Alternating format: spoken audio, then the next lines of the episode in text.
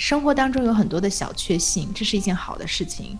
对，但是同样特别重要的就是你在生活当中一定要始终保持好奇心。我们读的同一本书，嗯，但是你想象的那个湿地和我想象的那个蜡谷吟唱的地方是不一样的。对，然后我们想象的每一个人都是不一样的。对于他们那个年代来说，其实书是一个非常非常大的世界。他们饥渴的去读书，就是因为那个是他们了解世界的一个非常重要的方式。没有一个人能够百分之一百的了解对方。嗨，大家好，欢迎大家又来到从柏林到斯德哥尔摩。这一周我们继续跟 Raccoon 还有 R 一起来探讨《蜡谷吟唱的地方》这本书中的偏见、温暖、隐喻和爱情。那我接下来其实想跟尔讨论的一个是我们刚才其实有讨论，呃，基亚生活当中或者是在这部小说当中的两段爱情。那其实他的生活当中还有两个非常非常重要的人，就是码头的老跳和马贝尔。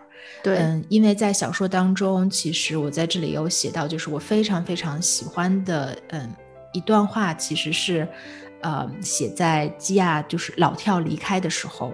基亚并没有去参加他的葬礼，但是在书里面有这样一段话，是说一阵剧痛挤压在他的心脏，所有那些离开他的人都是主动离开的，但是这次不同，不是抛弃，而是像库伯因那样的回到了天空。对，嗯，我不，我想问问，就是尔尔，你怎么理解老跳和马贝尔，或者是你对他们的感受是怎么样子的？嗯。嗯，我觉得老跳就像是，嗯，老跳和马贝尔就像是基亚的爸爸妈妈家人，因为他们，嗯，比如说我摘抄了这样一段，就是当基亚拿到自己的书的。嗯，版权的时候，他去找到老跳和马贝尔，他说：“我现在能自立了，老跳，谢谢你，谢谢马贝尔，感谢你们为我所做的一切。”嗯，然后每次吉亚来到这里，都能看到自己的书立在小窗里，每个人都能看到，就像一个父亲在炫耀自己的女儿。就是说，老跳会把他的书放到这个小窗里，让每个人都能够看到。嗯，所以我觉得。老跳和马贝尔就是，嗯，非常善良、非常天性、非常出于本能的，来，嗯，照顾或者说去爱基亚，然后最后他们发展成了一个像爸爸妈妈和孩子一样的一个关系。嗯，就是我觉得老跳、马贝尔和基亚的关系，其实是在小说里面我觉得最温暖的一个段落。对，因为。在整个小说里面，其实我觉得其实是充斥了很多，比如说也有，嗯，白人和黑人之间很多的社会问题，以及吉亚自己家庭本身的被抛弃。但是，嗯，当吉亚第一次停泊在了老跳的码头的时候，这种所谓的帮助，对于吉亚的这种帮助，以及后来马贝尔对于他的帮助，嗯。真的是像妈妈一样，然后是不求回报，只是觉得他可怜，然后想帮助他，然后以及后来他们之间建立的这种信任，真的是让我觉得，嗯，虽然生活对于基亚来说其实是一开始是很不公平的，但是总算是有幸运的事情发生在基亚的身上，就是有老跳有马贝尔，嗯，在他的身边，然后帮助他、保护他、支持他，对，就是。虽然他没有爸爸妈妈，但是其实他们扮演的也是这种亲人一样的角色。当他的哥哥以及当所有的人都抛弃他、离开他的时候，他们还在。对，没错。其实说到老跳，我就还想说一个话题，就是偏见。嗯，因为其实老跳他代表了一个黑人角色。对。然后，但是是一个非常友好的一个黑人角色。然后在本书，对。然后在本书中，他其实跟，嗯，老跳、马贝尔还有基亚，他们三个其实是被偏见和被歧视的三个人。对。然后，但是他们又是最最最温暖彼此，包括在某种程度上最温柔、最友好的三个人。对。然后，嗯。比如说我们这本书中出现的这些偏见，包括镇子里的人对于湿地上的人的偏见，也就是基亚，和白人对于黑人的偏见等等。比如说你想怎么解读，或者说你对于这种偏见，你有没有什么特殊的一些感受，或者说想要表达的？我就是认为这种偏见其实是一直存在的，就是可能现在白人对黑人的偏见减少了，嗯，那么因为社会的发展，但是也会有其他的偏见存在，就比如说现在其实也有一股呃潮流，就是之前比如说对于女性的身材的一种偏见，也不能说是偏见，就是女性身材的一种固有的一种状态，嗯，然后其实也会有少少的偏见在里面。我认为其实生活当中。这个社会当中存在了各种各种各样的偏见，就是即使一个偏见减少，但是另一个偏见可能又会发生这样子。我不是很确定偏见是否真的会完全的消失。对，我也觉得，我觉得应该，嗯，因为好像读过一些关于种族歧视的起源，是在于呃人对自己种族的一种保护性的本能。嗯，就是人们会总是把族群中不一样的那个人挑出来，因为这个人会阻碍这个族群的生物的发展。对。然后我对于这种很本能，其实也是有一种恐惧，因为觉得他太野性，或者说太本能，但是又这么的可恶和面目可憎。但是它确实是就是一直和人类相伴相生的一种现象。对，就是真的是一种自我保护的一种本能，就像你刚刚讲的这样子。对，所以其实我真的觉得，嗯，我觉得很遗憾，就是其实我们在学校里面并没有学到很多关于偏见的事情。但是我认为，其实这个是课堂当中很重要的一课。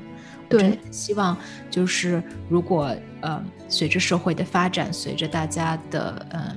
对于偏见更多的了解，我真的觉得其实这个是要从小朋友开始教的。而且其实我觉得，其实我们身上可能也有一些不自知的偏见，就是比如说包括一些可能我们根本就没有意识到，但是确实是会存在的一些事情，其实也是会非常需要想要去改变的。对，没错。嗯，然后我会想到一些在我生活中嗯比较重要的，或者说嗯，我不想用黑人这个词来。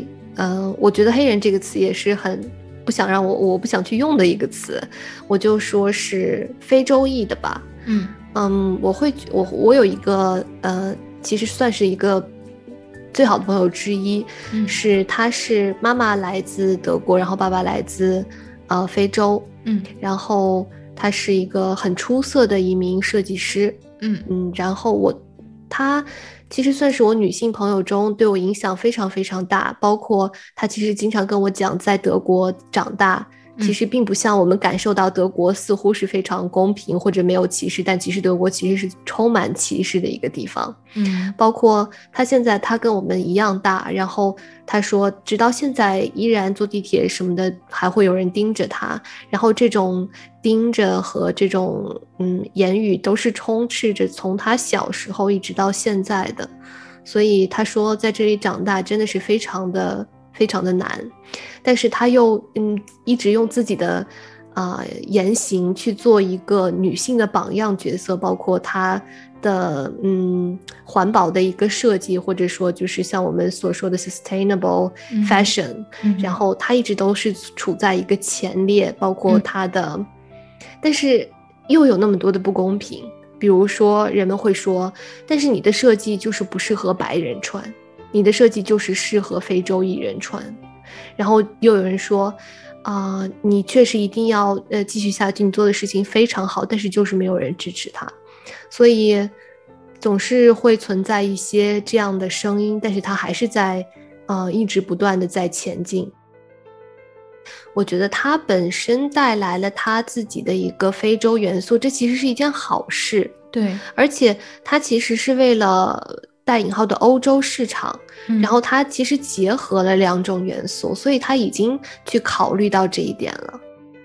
我觉得我非常的鼓励各种各样不同的多元的啊元素出现在时尚界里面。没错，嗯，但我想问问 R，因为刚才你有提到这个朋友，他其实在德国长大，有感受到呃很多的偏见啊等等的。嗯啊，嗯，其实美国在现在也有很多对于亚裔的一个反亚裔的一个状态等等。对，我想问一下 R，因为其实有的时候朋友会问我在德国在这段时间有没有感受到偏见。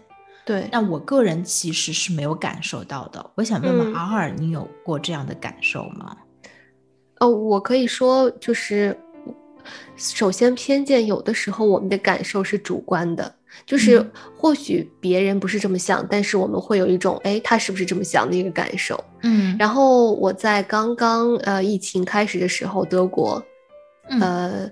德国还没有开始，中国已经开始，就已经开始蔓延的比较严重的时候，我有一次坐地铁，然后我看到了一个啊女人，看到我以后就呃捂住嘴转过去了，然后对，然后那那一刻我会觉得哎好奇怪，但是我又会反复，因为我想要公平，所以我反复想，哎，他其实是不是打喷嚏或者怎么样？嗯嗯，但是之后我又会听到一些朋友跟我说。就包括我跟你分享过的一个，其实好啊，我的伴侣的好朋友，但是他生长在一个比较乡村的地方。他说，为什么中国人就这么的不讨人喜欢？嗯，然后就这些话，其实我是还是听的蛮多的，所以我不觉得，我觉得这算不算是啊这种偏见的一种？我觉得算。然后对，所以嗯，怎么说呢？我会觉得。对我的影响还是有一点的，因为我会在那之后看到新闻之后，我会有些惧怕一个人出行。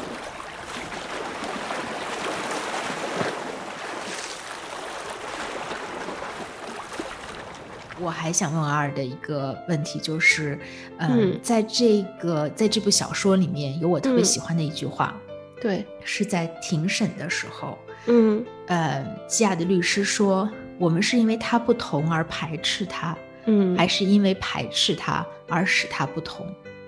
嗯，阿尔你怎么认为？我觉得，嗯，更像是后者，因为，嗯，因为鸡啊，它不是自己选择的不同，因为它其实是被动的被抛弃，然后孤独，然后独自一人，导致了它的一个不同。嗯，然后，因为这种被抛弃而带来的不同，又会让人对它产产生一种抗拒。对，没错。嗯，其实我跟你的想法很像，但是我认为，呃，我之所以特别对于这句话特别铭记于心的原因是，我认为其实这个解释了现在在社会上的很多的问题，就是很多的时候，有一些人的悲惨的经历，或者是我们认为他为什么会走到。这样的一个地步，或者是他的与众不同，其实是一个我们没有意识到的群体一起排斥他的一个结果。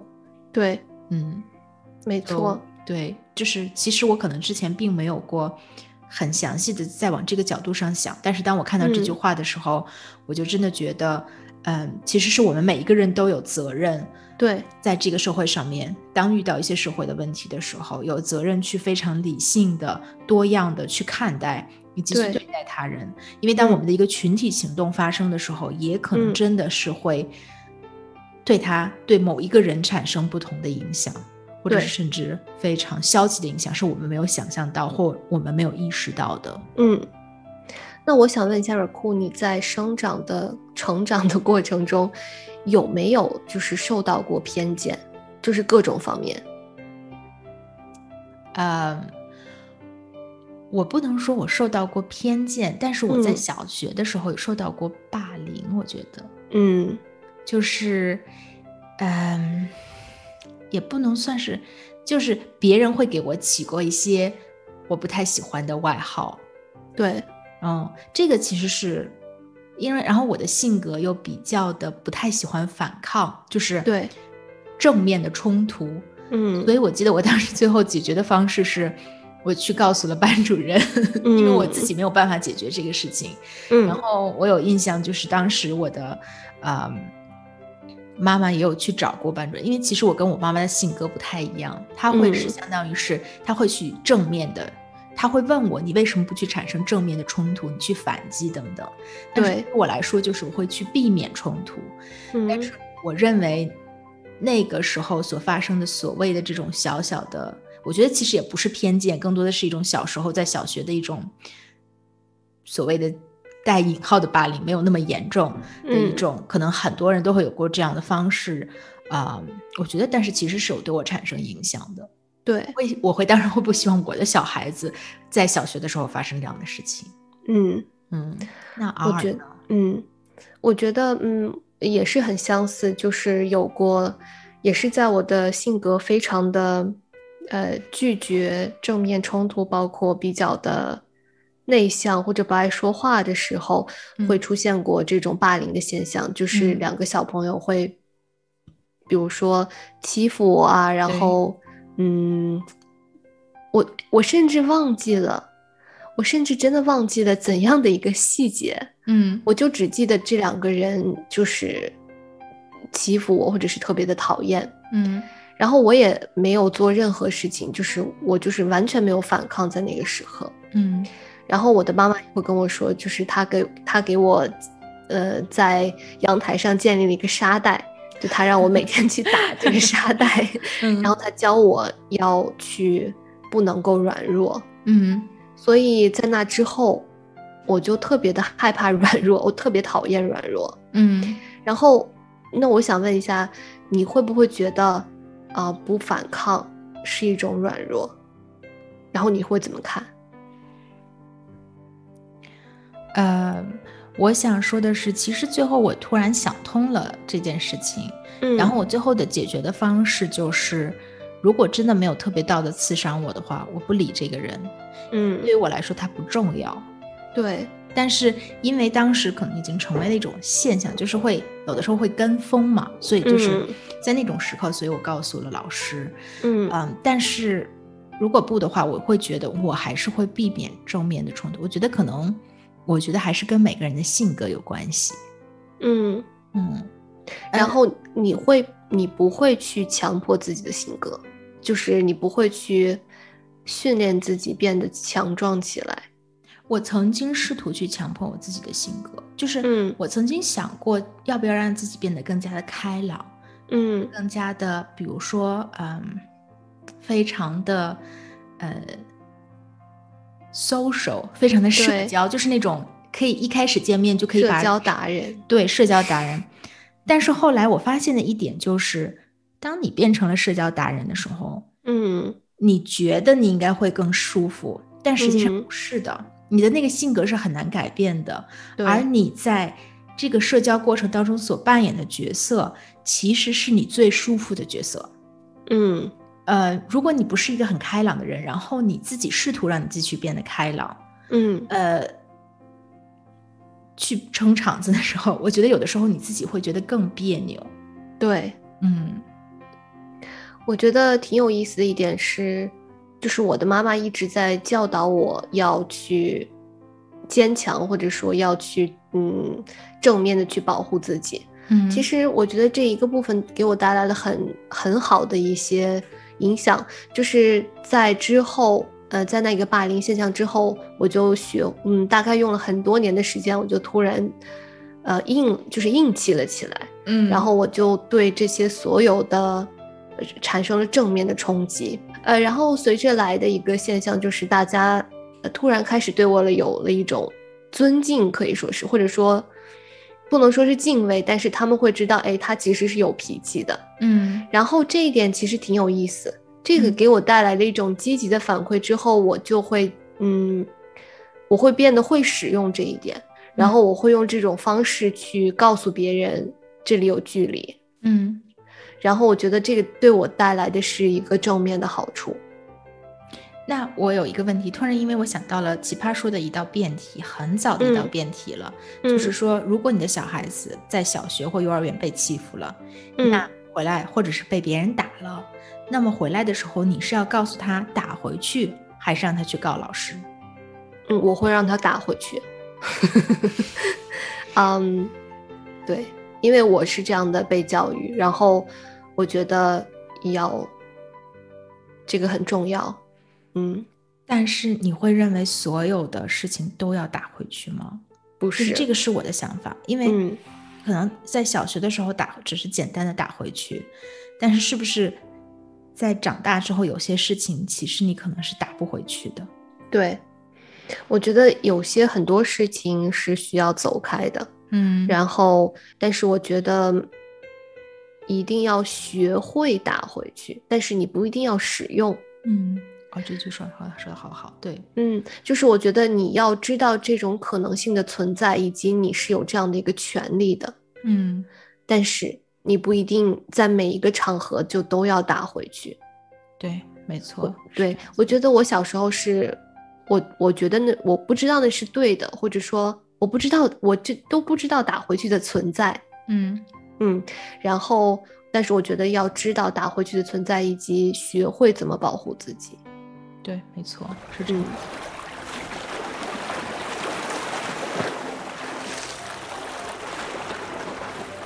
其实我们在说到这一点的时候，又说到小，嗯，又让我想到小说里的这两个词，就是雄性和雌性。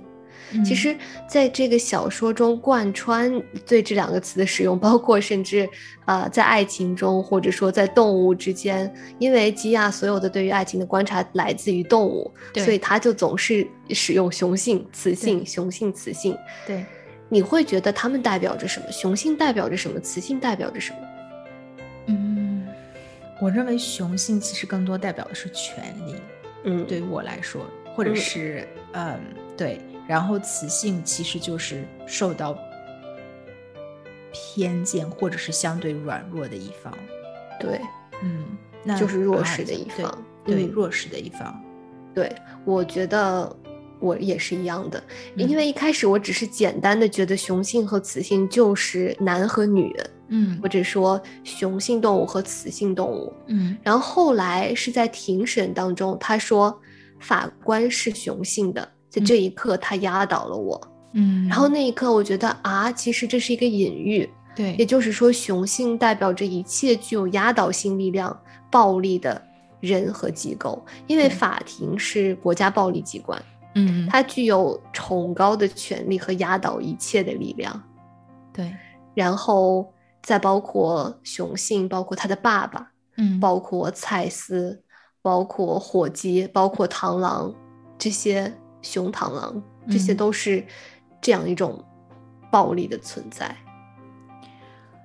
我觉得其实雄性是不是也有一种，就是让我想到，就是、嗯是会抛弃别人的人，就是有能力或可以愿意去主动抛弃离开的人，嗯，也有可能。也有可能。对，嗯是我刚刚突然想到的一个想法。对，因为抛弃这个行为就是充满着伤害的。对，嗯嗯，但是我想补充一点，因为刚才讲到雄性和雌性以及呃基亚所了解到的爱情，或者是了解嗯到的关系，都是在自然当中那种雄性性呃雌性之间的关系。但是让我想到在，好像是在呃小说的最后的时候，他有提到关于他和，或者是他他有提到关于泰特，就是说泰特。给予他的情感，或者是他和之间泰特之间的关系，让他最后意识到，其实人类之间的爱情是超越了普通动物之间的雌性雄性之间的交配，以及对它会增加了一部分情感在里面。具体的我忘记到底是怎么样，但是那读到那一刻的时候，我记得其实我真的是蛮开心的，就是嗯泰特用他自己的情感其实是柔化了基亚当中心中的那些一些防备，或者是对于爱情的那种非常野性的那一面。对，没错。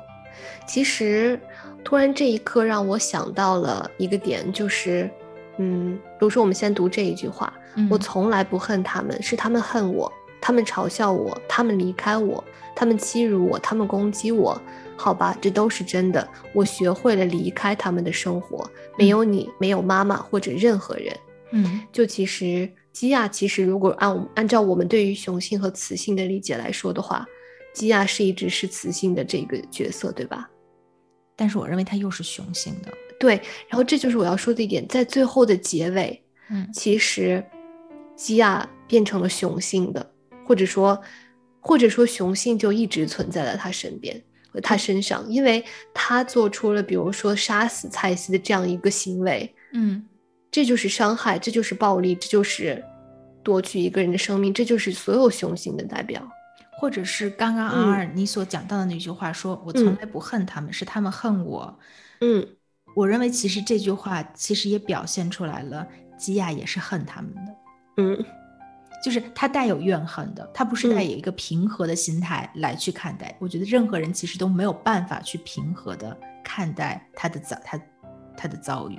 没错，对。所以在他身上其实有一种雄性，也就是这种雄性其实也代表了他的那种野性，包括他的复仇以及他的缜密的推断，包括最后甚至啊战胜了法庭。对，嗯，没错。呃，我想突然插一个，嗯，因为刚才我们一直调非常严肃的一些话题，我想插一个小小的插曲，就是在我们的聊的过程当中。我突然想到了，其实我们一直在做高中的阅读理解，或者我们在做大学的文学文学修养。是对，因为我在想说，比如说我看到有 R 有写到的，你觉得嗯，蜡鼓吟唱的地方代表着什么？然后，呃，师弟是基亚的妈妈，老跳是他的爸，就突然让我回到了有一种高中、初中，嗯，阅读理解，然后就会问。蜡鼓吟唱的地方代表的是什么？然后突然让我想到了这样一个事情，因为我有印象，就是高中、初中的时候会觉得啊，怎么要一直要去做阅读理解？然后有的时候问的问题会让人呃怎么讲摸不着头脑。但是没有想到今天我们却在这里，我就感觉非常有乐趣的去在剖析这件这个我们所看到的这部小说，然后就想到啊，原来那个时候也许还是有意义的。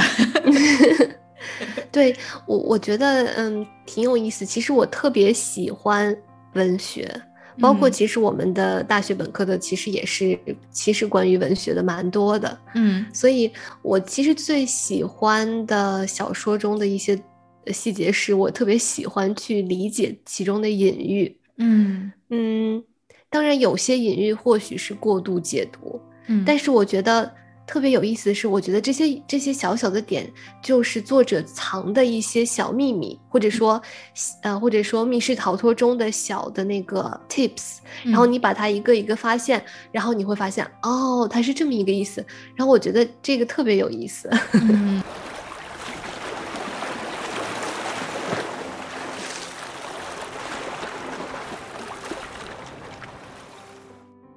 那我想问问 R 一个问题，因为我是在这两天听了呃看理想的一个节目，它是关于呃杨照老师，他是一个嗯非常非常喜欢读书的人，然后他有提到说，对于他们那个年代来说，其实书是一个非常非常大的世界，他们饥渴的去读书，就是因为那个是他们了解世界的一个非常重要的方式，然后他认为。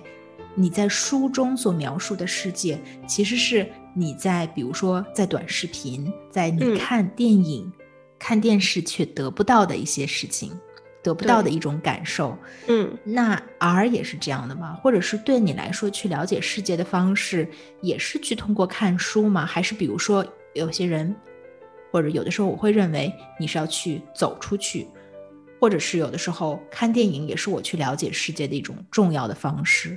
那对于你来说呢？对，我觉得我们可以做一个排位。嗯，对于我来说的话，可能是，如果就仅仅是了解世界的一个方式这样一个命题，那我的排位可能是看书第一。嗯嗯，然后我我很难去排看书和去行走。这两个之间的一个，我就把它并列好了。对，有的时候其实就是并列的。对对，然后之后是电影啊、音乐啊这样的。所以我的最先可能是看书和，那就是读万卷书，行万里路。那你的排位是怎么样的呢？我觉得我的第一个排位一定是出去看世界。对我来说，这个是对我来说最直观的感受。我认为，嗯嗯，然后曾经这个排位曾经是变过的，因为在有一个阶段，我记得在大学的时候，看电影曾经在有一段时间对我来说是了解世界最好的方式。我真的在那里面了解到了不同的人、不同的事，因为我认为我们的生活当中不可能扮演那么多的角色，而你真的可以在电影当中去了解啊，原来还有那样的生活。嗯，但是好像在最近这段时间，我会慢慢的开始对于看书去。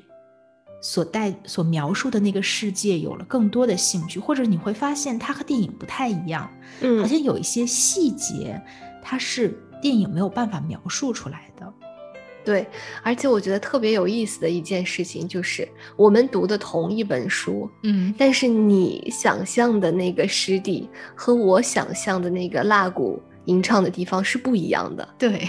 然后我们想象的每一个人都是不一样的，对。我觉得这很奇妙，因为它的描述的字和句是一样的，对。然后我们为什么？然后但是我们读完之后所形成的影像和概念却是完全不一样。我觉得这个非常有意思。就像是我们虽然知道一千个人眼中有一千个哈姆雷特，但是。我们其实觉得我们是有很多相似性，就是在看待问题上面。对，但是没有想到，在聊天的过程当中，还是会发现有如此多的不同。就是对，当你在看待这个小说、看待里面的人物以及看待他描述的画面的时候，嗯嗯。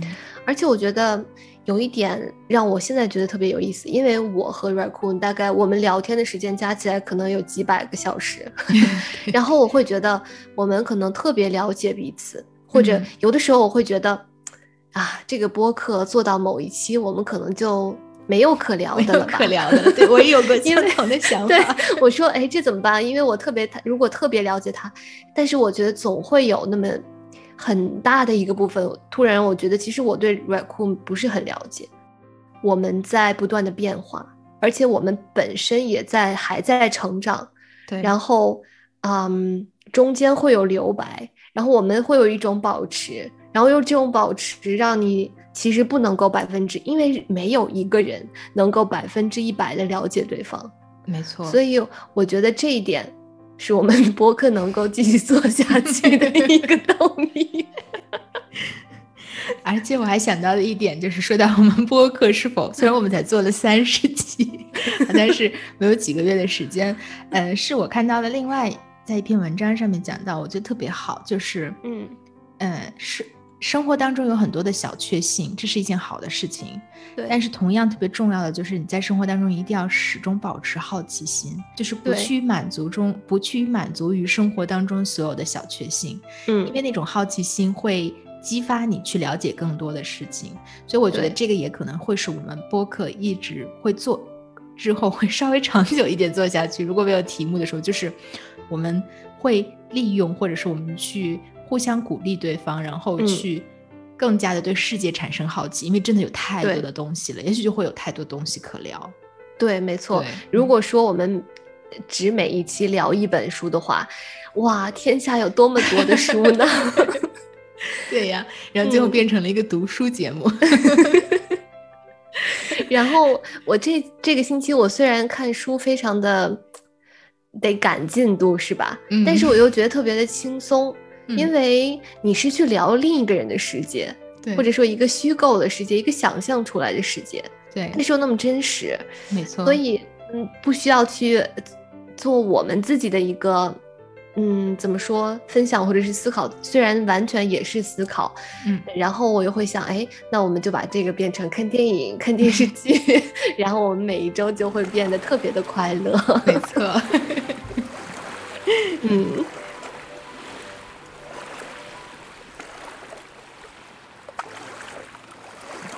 嗯嗯，其实我还有一些想要嗯分享的一些摘抄，或者说感触比较深或者感动到我的一些本书中的一些小细节。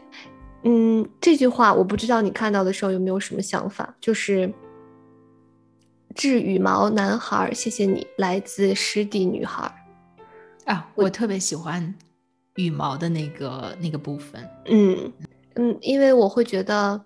嗯，他写的这大概是他唯一写给泰特的一句话，然后我不确定之前有没有，但是这么的简短，但是又特别的打动人。对，就是感觉这句话可能如果从其他人的口中或者其他人的笔下的话，是一件特别直白、特别简单的一句话，好像没有什么大不了。但是当它来自于基亚的时候，如果大家看了这本小说，你就会知道这是一件多么不容易的事情，以及这句话的分量。对，没错。嗯。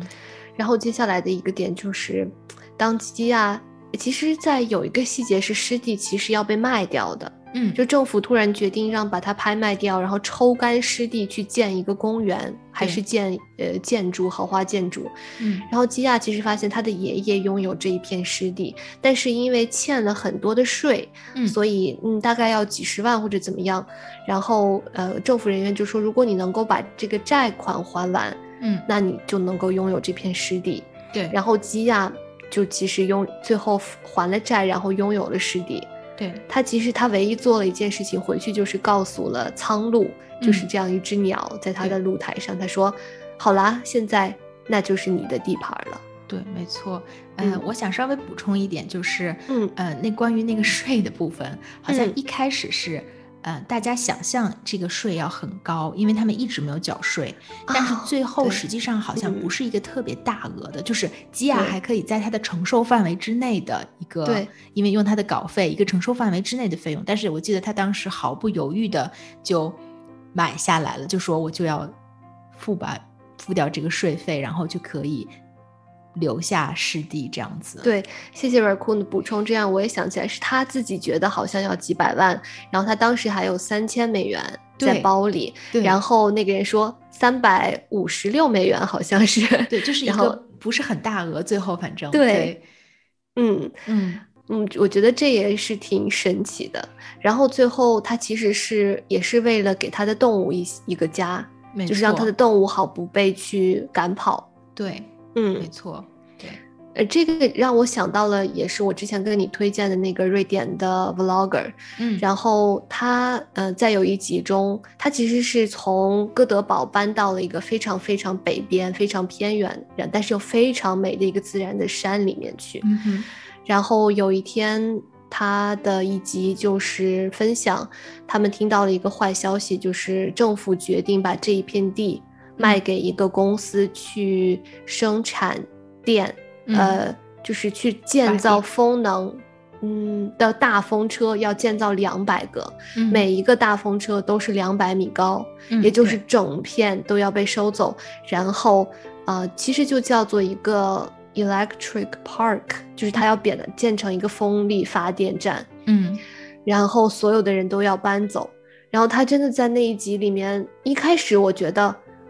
他说啊，为什么要拿走？为什么要夺走我的自然？一开始我还觉得挺矫情的，因为我觉得，哎，大 大家都生活在这样一种污浊的环境中，为什么？嗯，然而你享受了自然，你就要这么的？但是后来他真的打动到了我，因为他说，嗯，在那里生活着那么多的麋鹿和嗯，瑞典的原住民。然后原住民一定要拥有他们的麋鹿，然后还有这些动物。如果要把风车建到那里的话，动物也就无家可归了。他说：“我还可以找到家，我还可以搬走，但是动物就不可以了。”对。然后还有一个点就是，他有一张照片是在。一个非常茂密的森林中拍的，他在那里吹一个瑞典的一个原始乐器。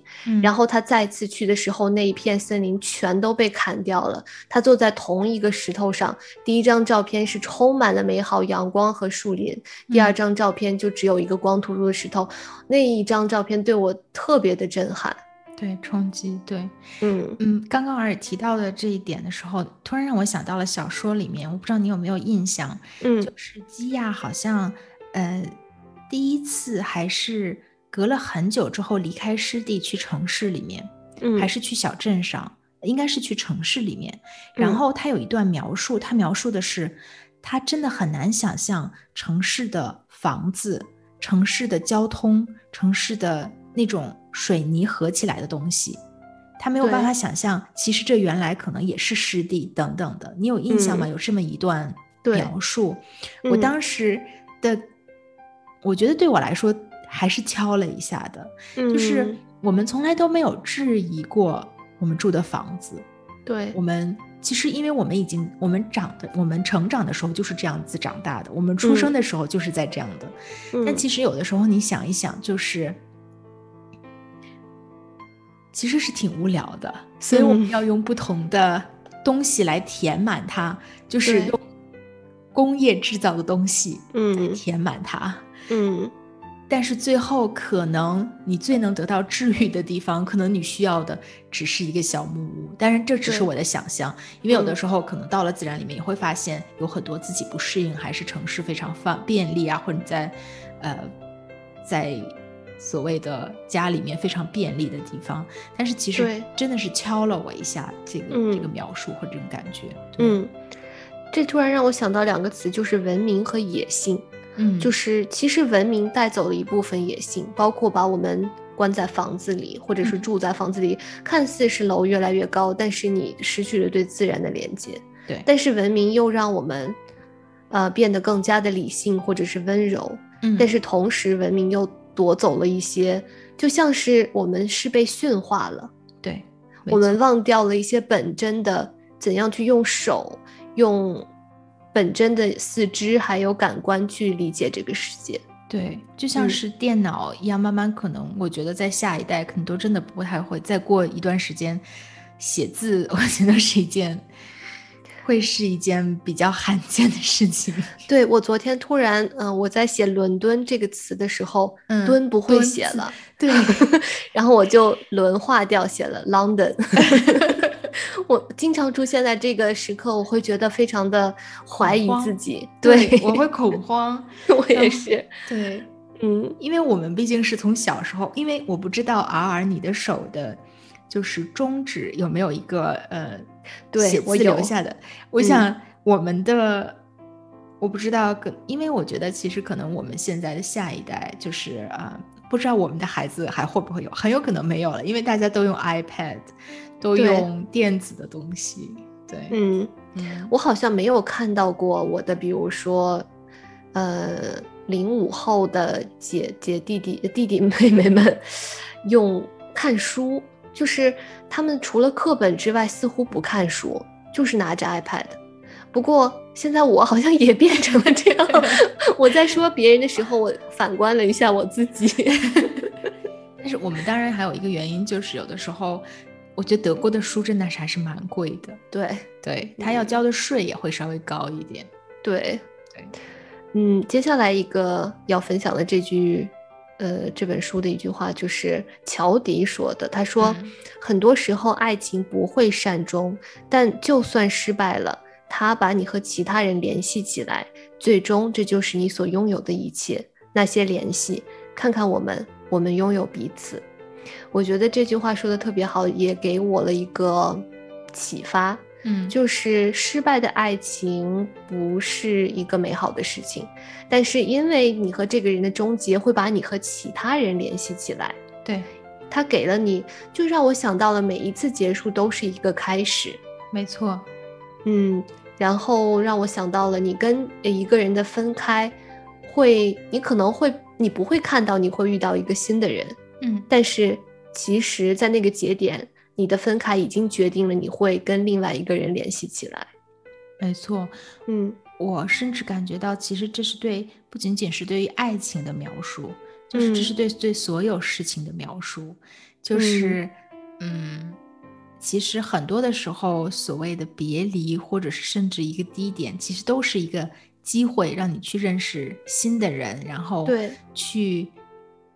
有慢慢上升的其他的机会，或者是当你丢失一个机会的时候，其实就是好像还是那句话，就是打上帝给你关上了一个门的同时，其实打开了另外一个门。没错，对，嗯，然后这可能也会教会我们一些如何去坦然的面对告别。没错，在这本书里面有一个很小的一个告别，就是不知道你还记不记得周日正义这一只猫？嗯。我有印象，对它其实就是在呃基亚在监狱里的时候，有这么一只黑白相间的猫，每天都会来跟他一起睡觉。嗯，然后他写道，离开时，我想伸手去摸它的尾巴，但是它无视了。基亚感激他完美伪装的无需道别。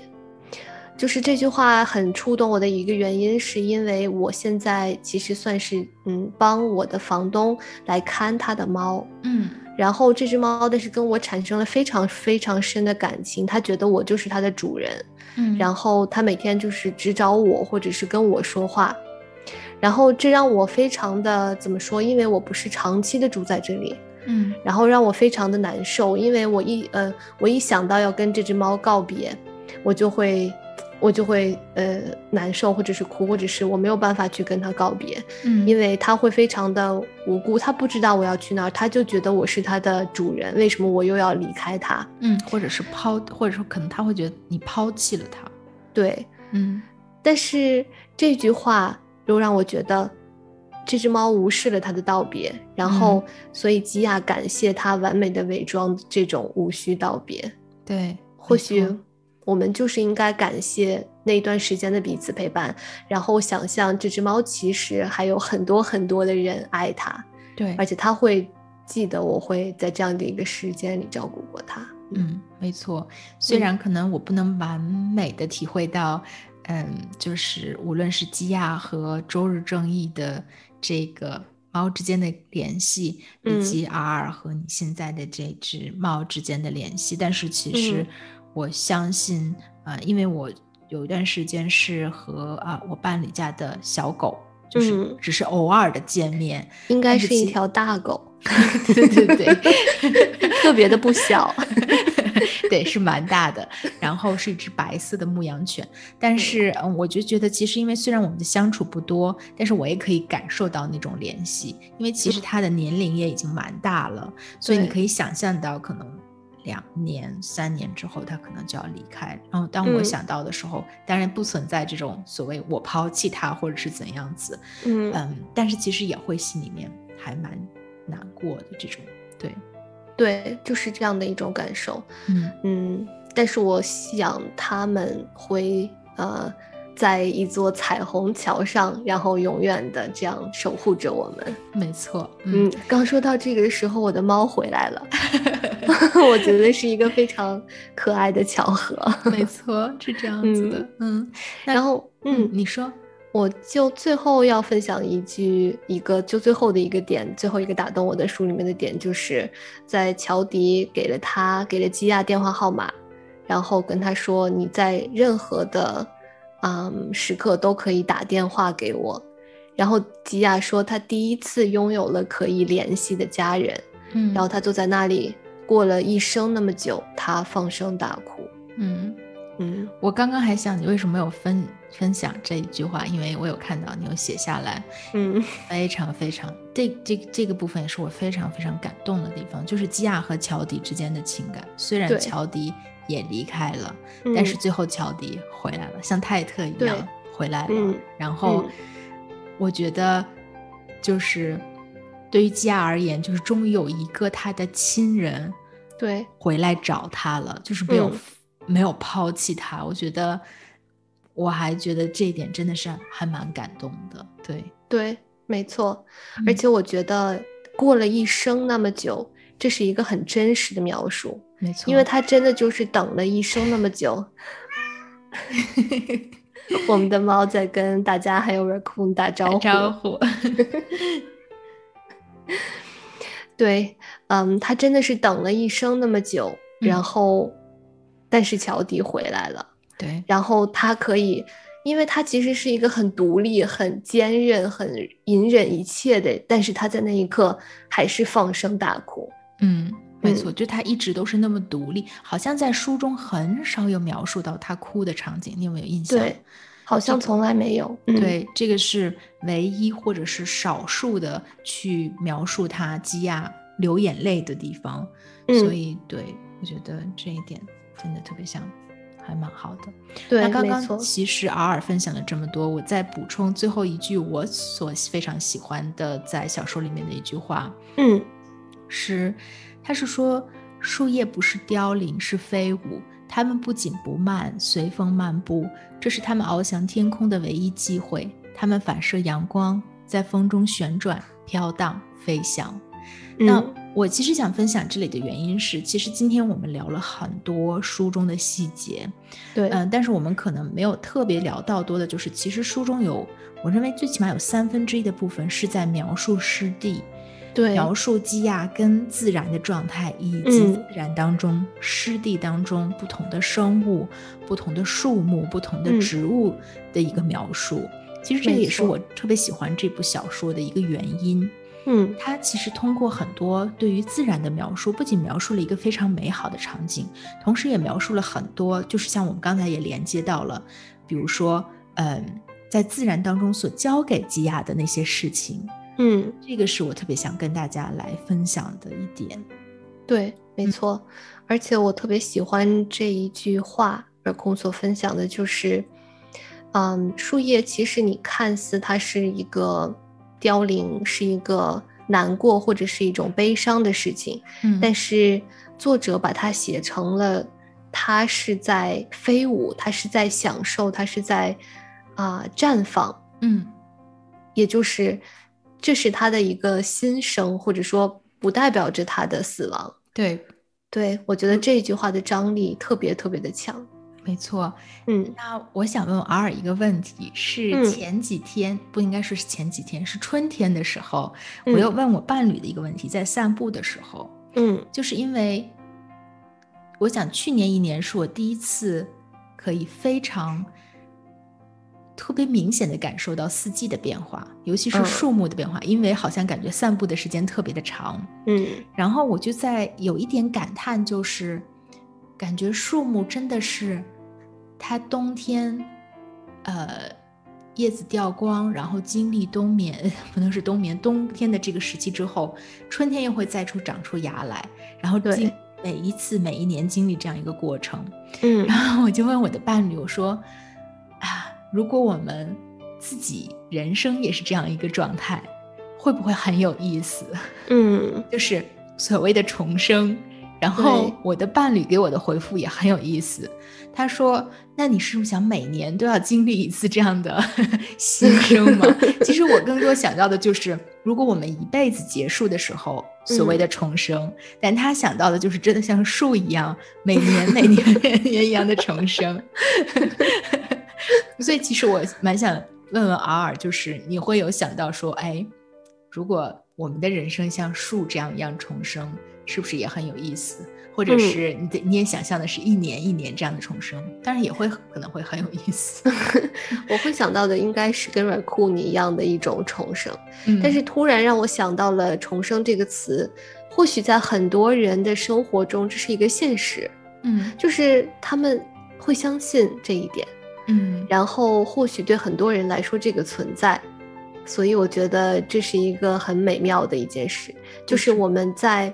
想象这件事是不是很好的时候，其他人或许已经把它当成了一种现实。嗯，对，没错。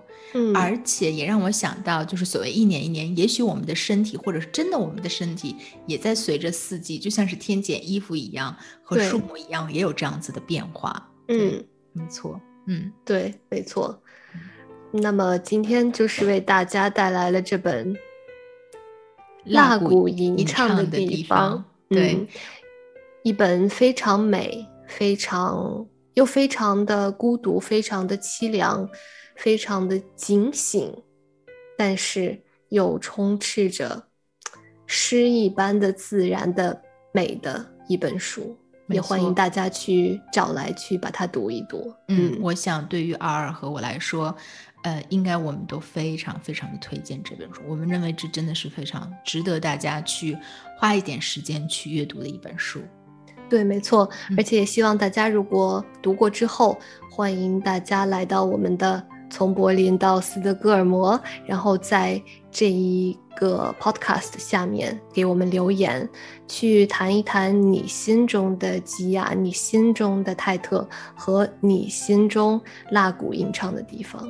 对，没错，也许真的就是像 R 今天刚刚提到的，嗯，你们所大家所想象到的湿地积压，也会是像 R 和软控一样完全不一样。我们也非常的期待去听到你们的分享。对，没错。嗯，那这就是今天的节目，我是你们的主播阿尔，我是你们的主播 Raccoon，我们在远隔万水千山之外的德国，用声音为你们带去祝福。我们下次再见喽，我们下一期再见，拜拜拜。